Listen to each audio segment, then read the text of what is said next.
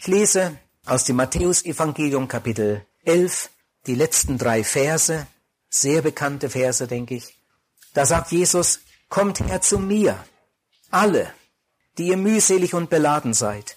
Ich will euch erquicken. Nehmt mein Joch auf euch und lernt von mir, denn ich bin sanftmütig und von Herzen demütig. So werdet ihr Ruhe finden für eure Seelen. Denn mein Joch ist sanft und meine Last ist leicht. Allen gilt diese Botschaft. Kommet her zu mir. Ich will euch erquicken.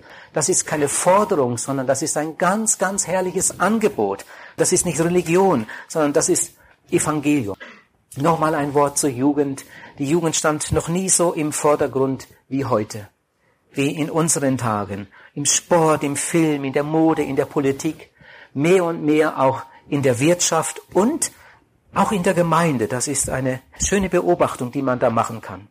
Die beste Zeit in unserem Leben ist sowieso unsere Jugend. Da steht die Welt offen. In der Jugend wählt man den Beruf und er lernt ihn oder man studiert und in der Jugend wählt man in den allermeisten Fällen den Ehepartner. Leute, die sich einmal ein eigenes Häuschen bauen, die fangen in der Regel nicht erst mit 50, 60 damit an. In der Jugend fallen die allerwichtigsten Entscheidungen. Da setzt man Kinder in die Welt, denen man dann so viel mitgibt fürs Leben.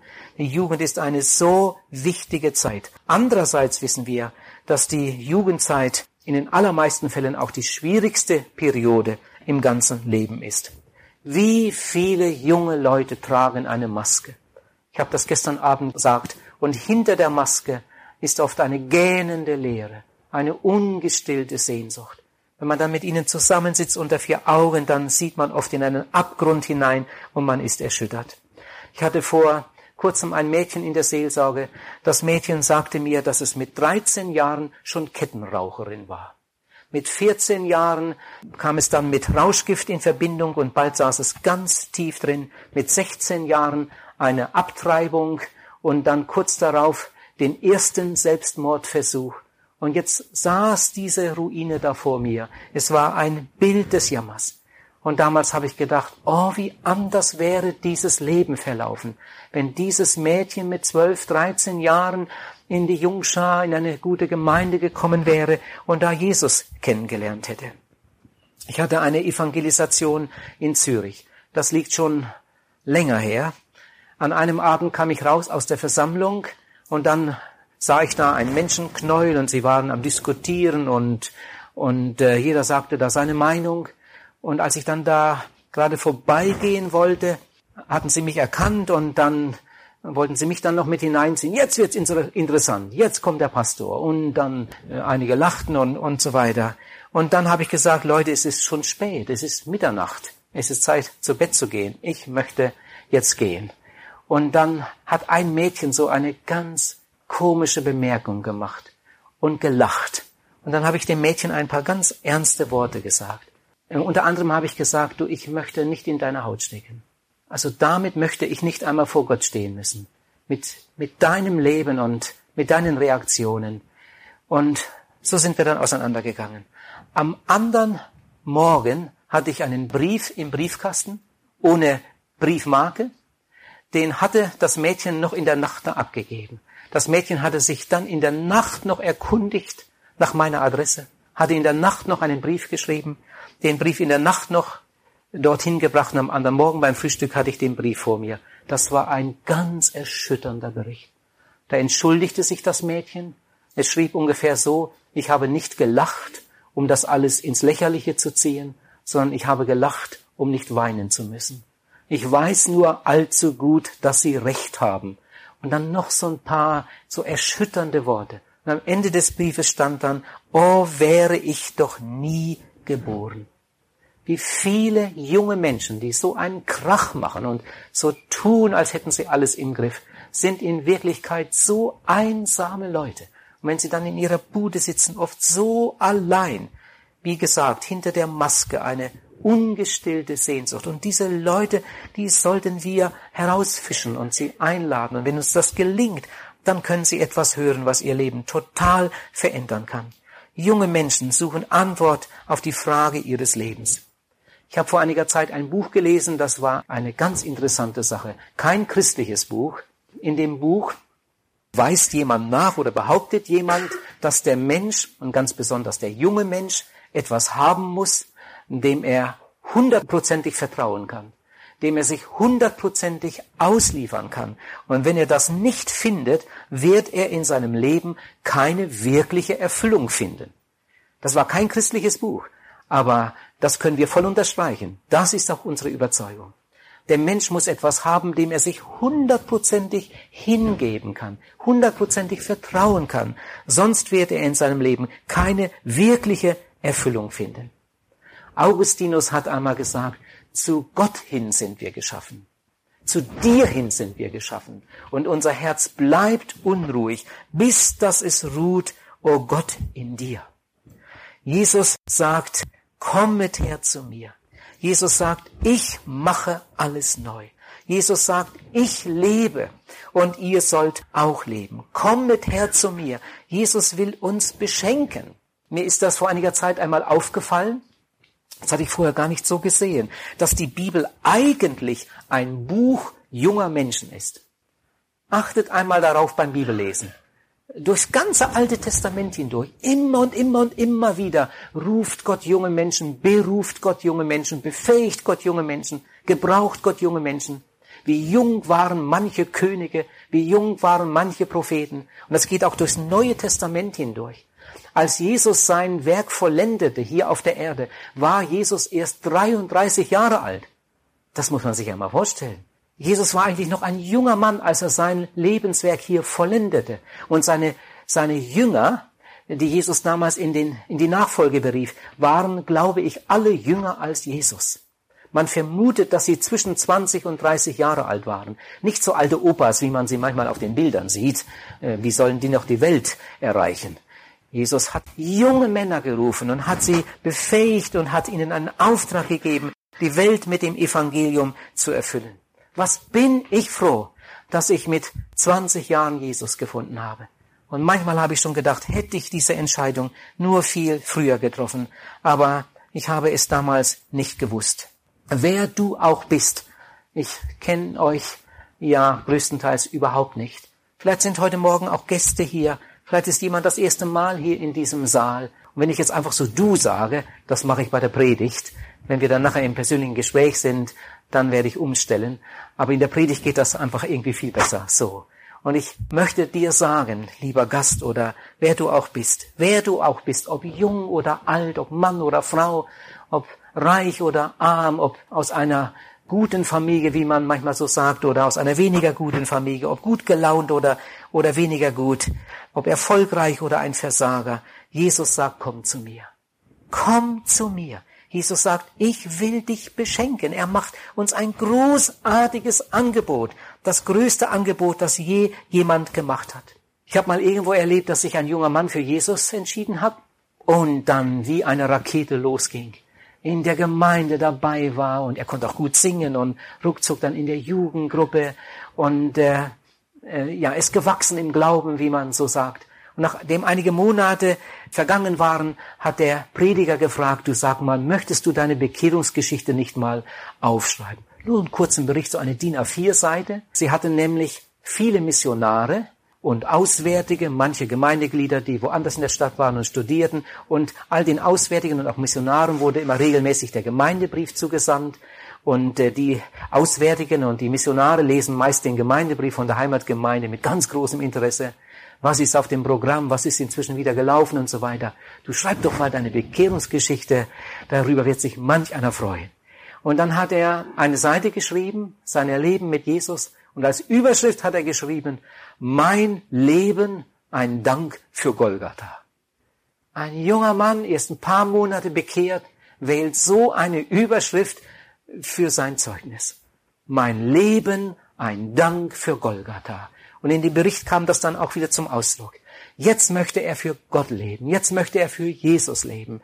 Er hat lange genug in der Sünde gelebt. Jetzt wollte er anders leben. Überschrift, mein Leben. Er meint damit sein neues Leben, sein weiteres Leben. Mein Leben ein Dank für Golgatha. Das kann nur der Mensch verstehen, der einmal im Lichte Gottes seinen verlorenen Zustand erkannt hat. und dann in der Begegnung mit Jesus ganz neues Leben finden durfte. Und das dauert manchmal unheimlich lange. Man kann Bücher lesen über Gott, über die Bibel und Jesus nicht kennen. Man kann Gottesdienste besuchen. Es gibt Leute, die gehen jeden Morgen in die Messe und jeden Sonntag in den Gottesdienst. Es gibt Leute, die haben Israelreisen gemacht und waren schon ein paar Mal da am Hügel Golgatha und sonst wo und sie kennen Jesus immer noch nicht. Man lernt Jesus nur kennen, wenn man einmal im Lichte Gottes seinen verlorenen Zustand erkannt hat und dann mit seiner Sünde zu Jesus kommt mit der Bitte um Vergebung und sich von ganzem Herzen bekehrt und dann Jesus aufnimmt in sein Herz und Leben und wiedergeboren wird zu einer lebendigen Hoffnung. In Jesaja 53, Vers 6 steht, wir gingen alle in die Irre. Jeder ging seinen selbst erwählten Weg. Ob der jetzt eine katholische Erziehung hatte oder eine, eine evangelische oder aus dem Buddhismus oder aus dem Judentum kommt oder aus einer kommunistischen Familie, das ist eigentlich alles dasselbe. Wir gingen alle in die Irre. In der Bibel steht, da ist keiner, der wirklich gut ist, auch nicht ein einziger. Wir waren alle in einer von Gott Wegentwicklung. Denn mit jeder neuen Sünde, die der Mensch tut, und wer sündigt nicht, mit jeder neuen Sünde, die der Mensch tut, geht er in Wirklichkeit weiter und weiter von Gott weg. Manchmal treffe ich Leute, die da nicht ganz einverstanden sind und, und manche Leute meinen sogar, mit ihnen müsste der liebe Gott zufrieden sein. Wenn alle so leben würden wie ich, dann sähe es anders aus in der Welt und so weiter. Manche Leute haben eine sehr gute Meinung von sich. Ein Dichter sagt da, Sieh doch dein Leben an, wie du gelebt, und dann erkenne dran, was davon besteht. Wenn du nicht Jesus hast, wird dein ganzes Tun einst in der Ewigkeit in Staub und Asche ruhen. Jede neue Sünde ist wie ein Pflasterstein auf der Straße zum ewigen Leben. In Sprüche 14, Vers 12 steht, es gibt Leute, die haben Gefallen daran, aber ihr Weg führt zum Tode. Wie viele Menschen gibt es, die sündigen mit einer Hingabe und Begeisterung? Das ist ihr Leben. Das macht ihnen Spaß. Und wenn man sie einmal darauf anspricht, dann kann es sein, dass jemand sagt, na ja, gut, das ist deine Meinung. Du nennst das Sünde, aber mir gefällt es. Mir macht das Spaß. Ich lebe so und du lebst anders. Mir macht das Spaß. Das steht auch in der Bibel, ja. Es gibt Menschen, die haben Gefallen an ihrem Wege, aber ihr Weg führt zum Tode. Die Sünde ist der Leute Verderben. Welche Leute sind hier gemeint? Nochmal Römer 3. Es gibt keinen Unterschied. Sie haben alle gesündigt und sind von der Herrlichkeit Gottes ausgeschlossen. Ich hatte mal eine Evangelisation in Frauenfeld. Ich erinnere mich so gut an das kurze Gespräch. Am Ausgang kam ich mit einer Frau ins Gespräch, das ergab sich gerade so, und ich fragte, äh, waren Sie schon öfter hier? Nein, das erste Mal. Und dann habe ich gefragt, hat es Ihnen gefallen? Und dann hat die Frau gesagt, dass er nicht ehrlich sein soll. Nein. Sag ich, was macht Ihnen Mühe? Was hat Ihnen nicht gefallen? Dann sagt die Frau, dass Sie alle über einen Kamm scheren. Sie haben heute getan, als säßen hier lauter große Sünder. Also das hat mir nicht gefallen, dass Sie alle über einen Kamm scheren. Sicher ist, es gibt schlechte Menschen, aber es gibt auch gute und, und sehr gute. Und Sie haben heute Abend so getan, als säßen hier lauter große Sünder. Ja, das hatte ich nicht nur so getan, das war meine Überzeugung. Wir haben alle gesündigt, steht in der Bibel, und sind von der Herrlichkeit Gottes ausgeschlossen.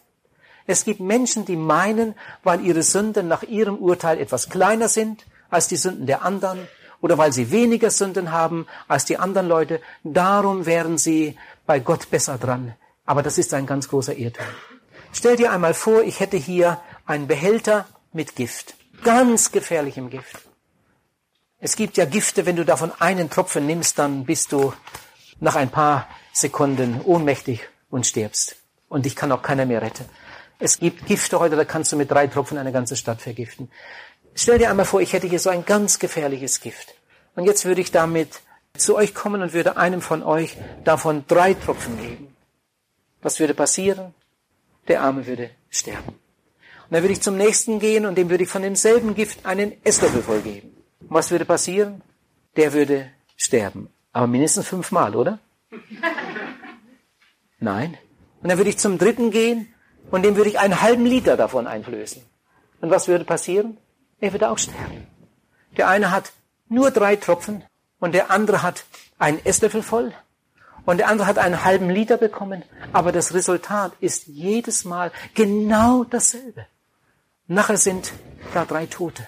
Sie haben alle von demselben Gift genommen. Wie viel? Das ist egal. Ein einziger Tropfen würde genügen. Ihr Lieben, habt ihr mal darüber nachgedacht, dass der Sündenfall eigentlich durch eine einzige Sünde geschehen ist? Und die Katastrophe war komplett. Und der Mensch war von Gott getrennt. Und wir sind alle schon vom Sündenfall her von Gott getrennt. Aber dann kommen unsere eigenen Sünden noch dazu. Und wie viele Sünden sind in jedem einzelnen Leben geschehen? Ich will das nochmal mit einem anderen Beispiel sagen. Stell dir vor, wir wären in einem Flugzeug. Wir fliegen über den Atlantik. Der eine fliegt zum allerersten Mal. Der andere fliegt zum fünften Mal. Und der andere fliegt schon seit 25 Jahren jeden Tag, weil er, weil er äh, Pilot ist. So, und jetzt gibt es eine Katastrophe. Das Ding explodiert in der Luft und, und fällt ins Meer. Und alle, die im Flugzeug sitzen, fallen ins Meer. Der, der das erste Mal fliegt, der, der das fünfte Mal fliegt und der, der seit 25 Jahren fast jeden Tag fliegt. Sie sind alle in demselben Flugzeug. Sie sind alle in derselben Lage. Sie werden alle mit dieser Katastrophe ins Meer gerissen. Da ist nicht die Frage, wie viel Geld jemand bei sich hat, wie oft jemand geflogen ist, ob jemand was von Fliegerei versteht oder nicht. Wenn jemand in diesem Flugzeug ist und das abstürzt, dann fällt er mit ins Meer. Ihr Lieben, wir sind alle vom Sündenfall her von Gott getrennt und dann mit unserer eigenen Sünde immer weitergegangen auf dem breiten Weg. Wir sind alle verlorene Menschen und wir können nur gerettet werden, wenn wir zu Jesus Christus kommen, wie der junge Mann, der geschrieben hat, mein Leben ein Dank für Golgatha. Jesus Christus, der Sohn Gottes, ist der Einzige, der nie eine Sünde getan hat. Und er hat viel über die Liebe Gottes gesagt. Und dann hat er die Sünde der Welt auf sich genommen und ist mit unserer Sünde beladen ans Kreuz gegangen, hat sein Blut vergossen, sein Blut und Leben gegeben für unsere Sünde als Lösegeld. Bei Gott gilt nur ein Zahlungsmittel und das ist das Blut Jesu Christi. Wenn jemand frei werden will von seiner Sünde, wenn jemand gerettet werden will, dann muss er losgekauft werden. Und das ist nur möglich, wenn er mit seiner Sünde und Schuld zu Jesus kommt, Jesus um Vergebung bittet und sich dann waschen lässt in seinem Blut. Erfülltes Leben. Was hat Jesus eigentlich zu bieten? Diese Frage habe ich mir mal selbst gestellt und dann darüber nachstudiert. Was bietet Jesus eigentlich an? Was hat Jesus zu bieten? Und da wurde mir etwas ganz wichtig und groß. Jesus geht ja immer aufs Ganze. Zum Beispiel bei der Vergebung. Da steht, das Blut Jesu Christi des Sohnes Gottes macht rein von aller Sünde. Wenn ein Mensch zu Jesus Christus kommt, dann vergibt Jesus ihm nicht 50 Prozent seiner Sünden, auch nicht 95 Prozent seiner Sünde, sondern wenn jemand sich von ganzem Herzen bekehrt und Jesus aufnimmt in sein Herz und Leben, dann wird seine ganze Vergangenheit ausgelöscht, aber so, als wäre das alles nie gewesen. Das Blut Jesu Christi des Sohnes Gottes macht rein von aller Sünde. Jesus geht immer aufs Ganze. Oder nehmen wir das Stichwort Erneuerung. Jesus gibt neues Leben. Wenn jemand zu Jesus kommt, dann nimmt Jesus nicht eine Reparatur vor, sondern da steht, Jesus gibt uns neues Leben. Er gibt uns die Wiedergeburt. Ich fange noch einmal ganz von vorne an. Meine Vergangenheit ist weg, so als wäre ich eben gestorben. So als wäre das alles nie gewesen. Ich werde wiedergeboren, ich werde ein Kind Gottes und später in der Auferstehung bekomme ich dann sogar noch einen neuen Leib. Jesus sagt, siehe, ich mache alles neu. Noch ein Stichwort, Führung. Jesus geht immer aufs Ganze. Wenn er unser Leben in den Griff bekommt, dann will er alle Gebiete unseres Lebens nicht nur beeinflussen, sondern alle Gebiete unseres Lebens will er in die Hand nehmen und unser Leben ganz reich machen. Da steht zum Beispiel in Psalm 32, Vers 8, ich will dich mit meinen Augen leiten. Er nimmt mich nicht nur an die Hand, um mich zu führen, er sagt sogar, ich will dich mit meinen Augen leiten. Pastor Kemmler sagte einmal, Gott kann um die Ecke gucken. Gott weiß schon, was im nächsten Jahr ist. Gott, Gott weiß, was dann kommt und er will uns mit seinen Augen leiten. Er hat einen wunderbaren Plan für unser Leben. Wenn ich nur an die Partnerwahl denke, wenn ich nur daran denke, Was für ein Unterschied zwischen einem jungen Menschen oder einem Menschen, der einfach auf eigene Faust losgeht und dann seine Entscheidung trifft, und einem Menschen, der damit ganz bewusst zu Jesus geht und sagt, Herr Jesus, du hast mich lieb. Kein Mensch auf Erden kann so lieben wie du. Du hast mich lieb und du hast gesagt, du willst mich leiten. Du hast einen Plan für mein Leben. Bitte bewahre mich vor jeder Verbindung, vor jeder Liebschaft, vor jeder Freundschaft. Bitte bewahre mich vor Entscheidungen, die dir nicht gefallen. Zeig mir den allerbesten Weg. Und dann kommt Gottes Führung in das Leben hinein. Und wenn man dann sagen kann, seitdem ich mit Jesus gehe, ist alles anders. Ich muss nicht mehr lange Umwege machen und alles verkehrt machen, sondern ich bete schon am Morgen, Herr Jesus, heute will ich dir folgen, heute will ich für dich leben. Bewahre mich davor, dass ich Dinge kaufe, die nicht gut sind für mich, dass ich irgendetwas plane und unterschreibe, was nicht gut für mich ist. Ich möchte mich heute von dir leiten lassen. Oh, was ist das für ein reiches Leben, wenn man so mit Jesus Christus geht. Erfülltes Leben. Vielleicht ist jemand hier, der da doch skeptisch ist. Ich gehe davon aus, dass einige hier jetzt schon etwas Mühe haben. Und vielleicht möchte sogar jemand sagen, du, ich kenne einige Christen, die sind sogar schon zehn Jahre dabei, aber das Leben ist nicht so berauschend. Mit denen möchte ich nicht unbedingt tauschen. Ich kenne einige Christen, die, die sehen so langweilig aus und so unzufrieden. Also irgendwie bin ich da nicht so überzeugt von dem, was du da gerade sagst. Also dann möchte ich sagen, ja, ich habe auch eine ganze Reihe solcher Leute schon angetroffen, aber das sind dann meist festgefahrene Christen. Die sind irgendwo auf einem Rangiergleis. Die sind nicht auf Fahrt, sondern die sind irgendwie festgefahren, blockiert.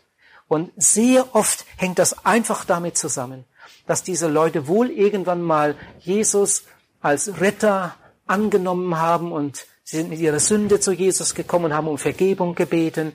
Jesus vergib mir, Jesus rette mich. Aber sie haben Jesus nie zum Herrn ihres Lebens gemacht. Jesus ist nur Beifahrer für den Notfall. Das kann man ja auch machen. Beifahrer für den Notfall. Und wenn es dann mal ganz brenzlig wird, dann, dann hat man jemanden, an den man sich wenden kann. Aber Jesus ist nicht Steuermann in ihrem Leben. Und das ist schon eine Not. Jemand hat mal gesagt, ein halber Christ ist ein ganzer Unsinn. Ein halber Christ ist ein ganzer Unsinn. Sei ganz sein oder lass es ganz sein. Ich weiß nicht, ob hier auch solche sind heute Morgen halbe Christen. Das geht nie so richtig vorwärts. Sie stehen manchmal sogar anderen im Wege. Ihr Lieben, ich bin schon in Gemeinden gewesen, da habe ich dann so einiges mitgekriegt, sogar mal erlebt, dass ein Prediger sagte, also dieser Bruder da, ich wünschte, der würde auswandern. Ich wünschte, der würde auswandern und, und nicht mehr in unsere Gottesdienste kommen. Er ist eine Belastung für die Gemeinde. Eine Belastung für die Gemeinde. Sein ganzes Verhalten, sein Auftreten ist eine Belastung für die Gemeinde. Und er steht sogar anderen Leuten im Wege mit seinem Christenleben, das einfach nichts widerstrahlt von dem Sieg und von dem, was Jesus Christus eigentlich anzubieten hat. Ihr Lieben, lasst uns einmal ganz, ganz ehrlich sein. Und gerade jetzt im Blick auf die Evangelisation, die nun heute Abend so richtig beginnt, wie sieht es in unserem Leben aus? Ist da wirklich alles klar?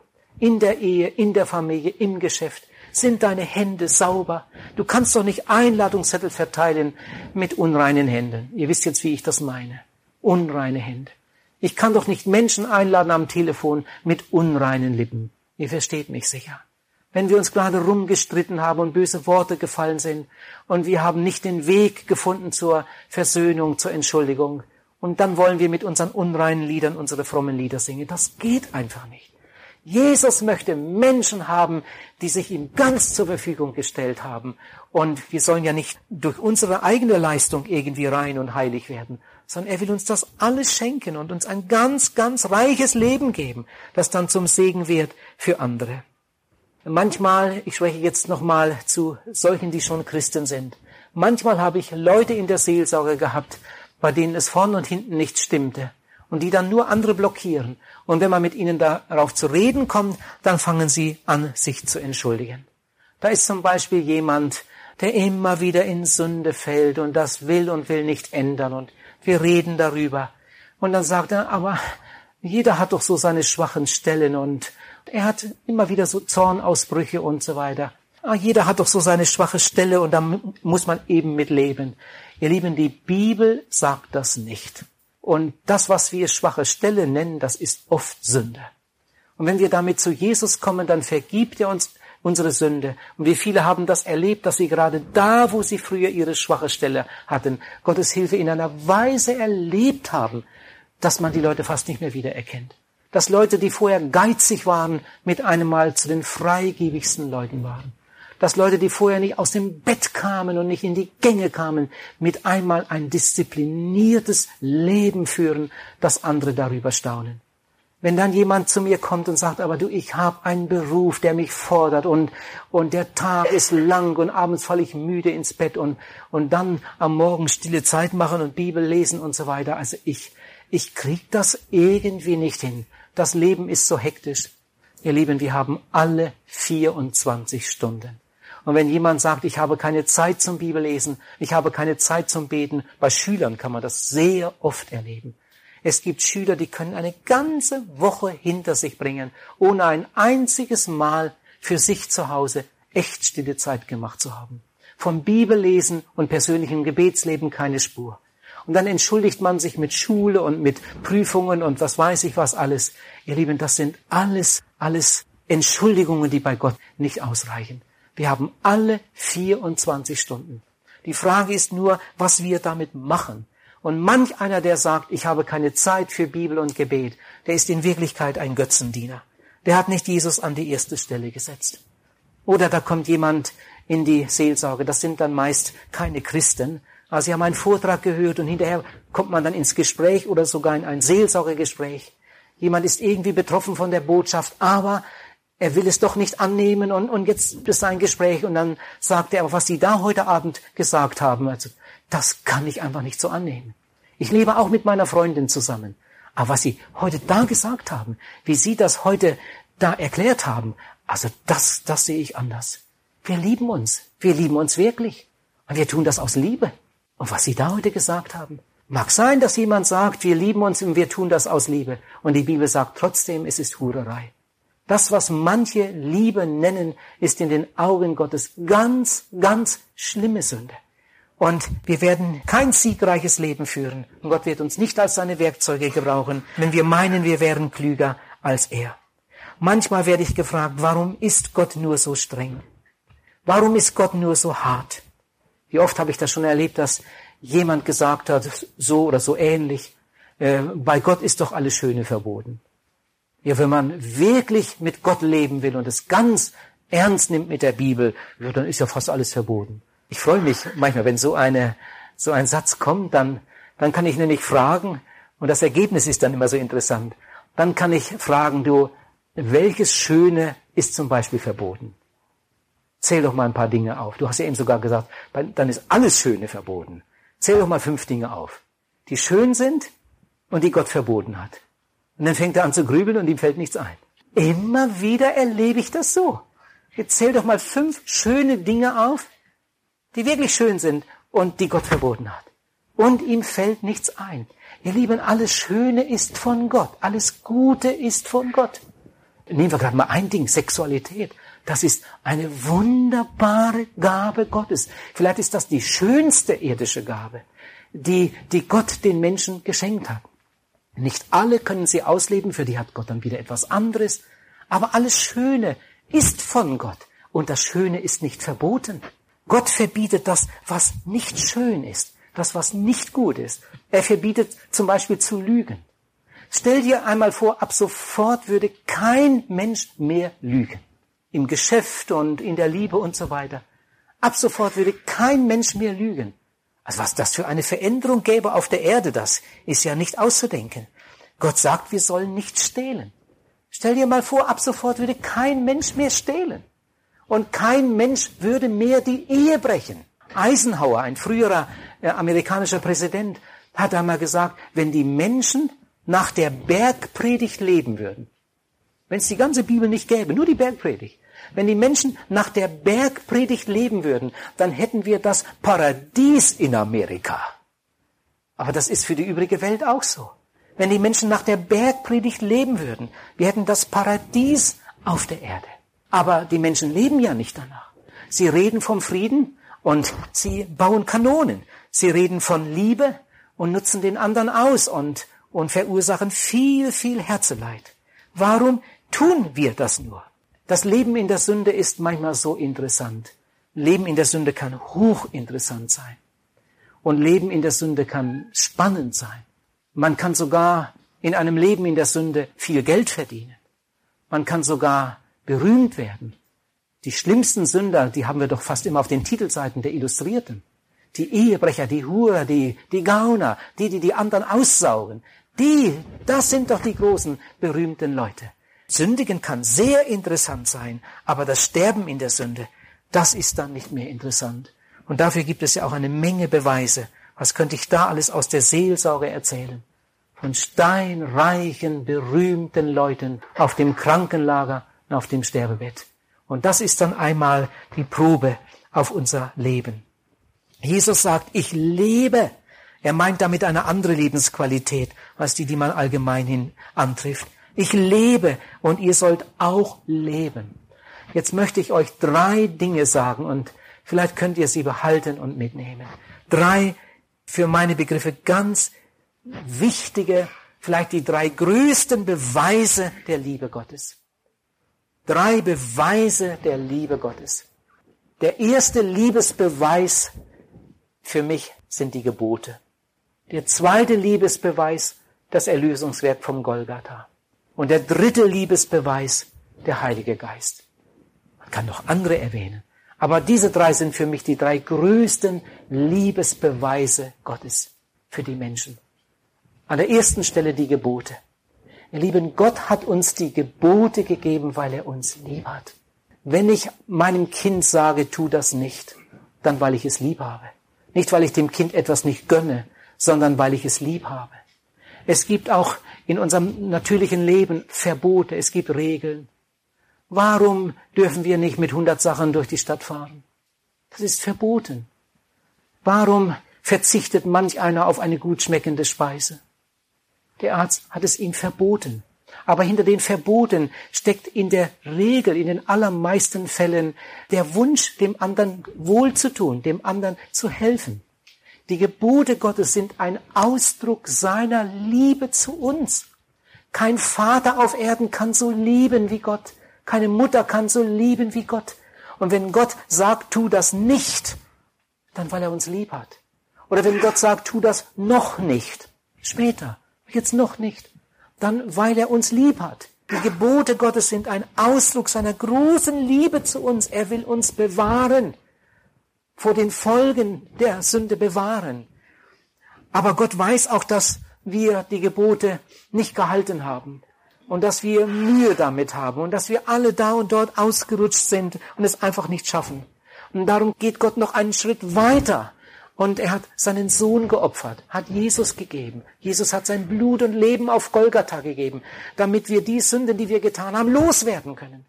Golgatha ist für mich ein ganz gewaltiger Liebesbeweis. Gott will nicht, dass ich in meiner Sünde sterbe und dann einmal mit meiner unvergebenen Schuld vor Gott stehe und ewig verloren bin. Darum hat Gott seinen Sohn geopfert, hat ihn auf Golgatha ans Kreuz nageln lassen. Golgatha ist ein Liebesbeweis Gottes. Ihr Lieben, aber Gott weiß auch, dass wir, wenn wir unsere Sünden bekannt haben, uns bekehrt haben, wie die Bibel das nennt, wenn wir Jesus angenommen haben und dann Jesus nachfolgen wollen, dass wir es in eigener Kraft nicht schaffen. Das weiß Gott auch. Und darum hat Gott in seiner großen Liebe auch dafür gesorgt, dass wir ein, ein neues Leben, ein siegreiches Leben führen. Er hat uns seinen Heiligen Geist angeboten. Jeder, der seine Sünde bekennt und Jesus Christus annimmt, der empfängt den Heiligen Geist. Manche Leute denken nie darüber nach und rechnen auch nicht damit. Das ist schade. Wenn ich bekehrt und wiedergeboren bin, dann ist der Heilige Geist in mir. Und jetzt muss ich nicht mehr mit meiner eigenen Kraft rechnen, sondern mit seiner Kraft. Der Heilige Geist macht mich fähig zu einem ganz neuen Leben. Der erste Liebesbeweis, die Gebote Gottes. Er will uns bewahren sie übertreten. Darum hat Gott seinen Sohn gesandt, Jesus Christus, um uns unsere Sünde zu vergeben. Aber Gott weiß, dass wir es auch in Zukunft nicht allein schaffen. Darum gibt er uns den Heiligen Geist, damit wir ein ganz siegreiches Leben führen können. Oh, was haben wir doch für einen Gott, was für ein herrliches Angebot. Und wie quälen sich da manche so durchs Leben und jeder neue Tag ist ein neues Fiasko. Und darum möchte Jesus, dabei möchte Jesus unser Leben so reich machen. Wenn wir irgendein Problem haben, angenommen die Uhr läuft nicht mehr richtig genau, dann bringen wir sie zum Uhrmacher.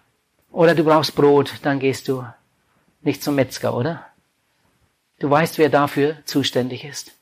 Wenn du Zahnschmerzen hast, dann gehst du nicht zum Schmied.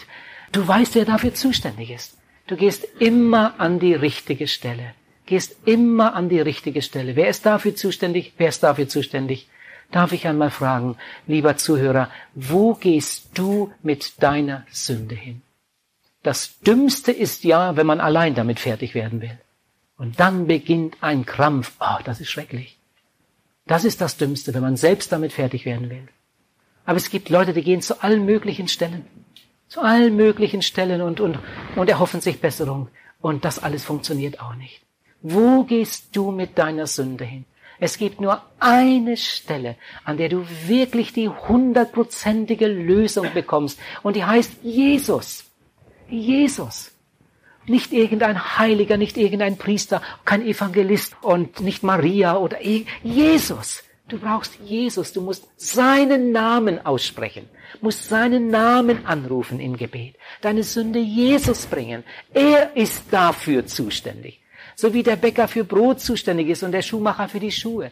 Jesus ist für die Sünde zuständig. Jesus gibt dir Sündenvergebung. Du musst sie ihm nur sagen, ihm bringen und dann kommt dein Leben in Ordnung und dein Leben wird unendlich reich. Es gibt in dieser Welt eigentlich nur ein einziges Übel und das ist die Sünde und alles andere daher. Und es gibt für diese kaputte Welt eigentlich nur ein einziges Heilmittel und das heißt Jesus. Und das dürfen wir anpreisen. Das dürfen wir anderen zeigen, anderen sagen. Komm doch mit deinen Problemen zu Jesus. Komm mit deiner Sünde zu Jesus. Bei ihm ist die Lösung. Ich komme jetzt zum Schluss. Ich sagte schon, ich kenne die allermeisten von euch ja überhaupt nicht. Darf ich einmal so fragen? Sag, wie stehst du zu Jesus?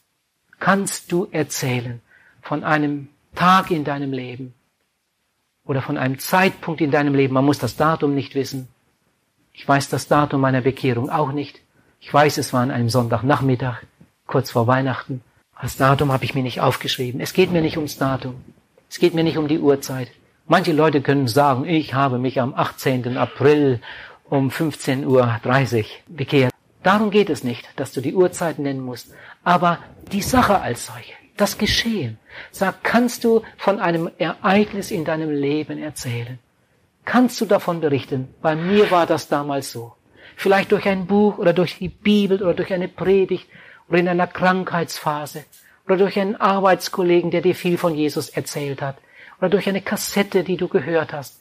Sag, kannst du von einem Ereignis erzählen, wo du mit deiner ganzen Sünde und Schuld zu Jesus gekommen bist im Gebet. Ob dir jemand dabei geholfen hat oder ob du allein weißt. Sag, kannst du von einem solchen Ereignis erzählen wo du dein altes, sündiges Leben im Gebet Jesus gebracht hast, ihn um Vergebung gebeten hast und er hat dir vergeben. Sag, kannst du persönlich davon erzählen, dass es in deinem Leben da irgendwo so eine Stelle gegeben hat, wo du, nachdem du deine Sünde Jesus bekannt hast, du dein Herz geöffnet und gesagt hast, Herr Jesus, jetzt komm in mein Herz. Ich nehme dich auf. Ich entscheide mich für dich. Ich habe schon so viel von dir gehört. Du hast mir schon so oft geholfen.